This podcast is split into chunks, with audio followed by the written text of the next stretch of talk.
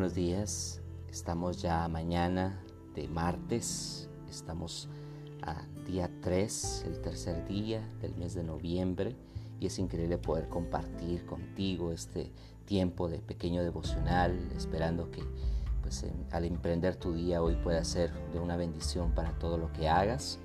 Y esta mañana quiero que puedas escuchar algo que quiero compartirte que está en el Salmo 107 a partir del verso 23 y dice de la siguiente manera.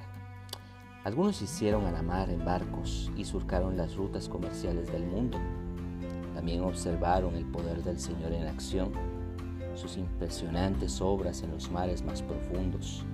Él habló y se desataron los vientos que agitaron las olas. Los barcos fueron lanzados hacia los cielos y cayeron nuevamente a las profundidades los marineros se acobardaron de terror. Se tambaleaban y daban tumbos como borrachos, no sabían más qué hacer. Socorro, Señor, clamaron en medio de su dificultad, y Él los salvó de su aflicción. Calmó la tormenta hasta convertirla en un susurro y aquietó las olas. Qué bendición fue esa quietud cuando los llevaba al puerto sanos y salvos.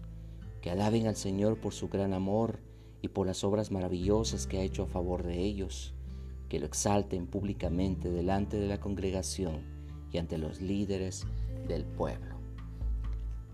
Y quiero compartirte una pequeña historia que se llama Isla de la Caridad. Dice, la Isla de la Caridad es una de las tantas ciudades de la bahía de Saginaw en el lago Hurón en Estados Unidos. Desde hace varios años se encuentra allí un faro para ayudar a los navegantes y un puerto seguro para los que recorren esas aguas. Le pusieron ese nombre porque los marineros creían que estaba allí por la caridad de Dios. Y al eh, leer esta parte de esta historia, a veces necesitamos pensar que en la vida atravesamos por mares de circunstancias difíciles y al igual que aquellos marineros de los cuales habla nuestra pequeña historia, necesitamos guía y un lugar seguro. Tal vez querramos tener nuestra propia isla de la caridad. Tal vez tú estés pensando hoy que tienes y has conocido tu propia isla de la caridad, donde puedes descansar, donde puedes encontrar ese refugio. Y este salmista entendía que Dios es el único que puede calmar las aguas turbulentas y guiarnos a puertos seguros. Por eso vemos acá en los versos 29 y 30 como el salmista escribió, calmó la tormenta hasta convertirla en un susurro y aquietó las olas. Qué bendición fue esa quietud cuando los llevaba al puerto sanos y salvos.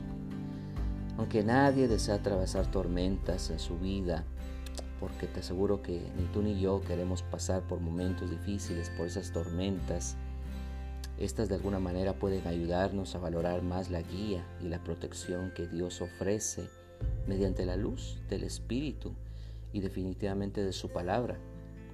Y lo que más anhelamos es ese puerto seguro de su amor, donde tú y yo podemos llegar, donde tú y yo podemos descansar, donde tú y yo podemos encontrar esa tranquilidad y esa paz. Y solo Él puede ser nuestra suprema isla de la caridad. Entonces, pues animarte mucho que el día de hoy puedas pensar en ese Dios vivo que está a tu lado y que siempre, siempre puede ser tu refugio, que puedes llegar a Él con la confianza de que vas a encontrar esa quietud, de que vas a encontrar esa paz. El verso decía, qué bendición fue esa quietud.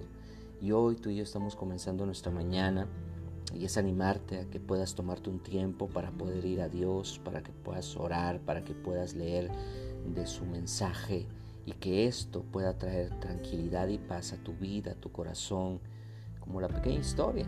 Eso es lo que hacía con los marineros de aquel lugar. Al ver la isla de la caridad, encontraban ahí un lugar de refugio, un lugar donde Dios definitivamente traía paz y quietud a sus vidas.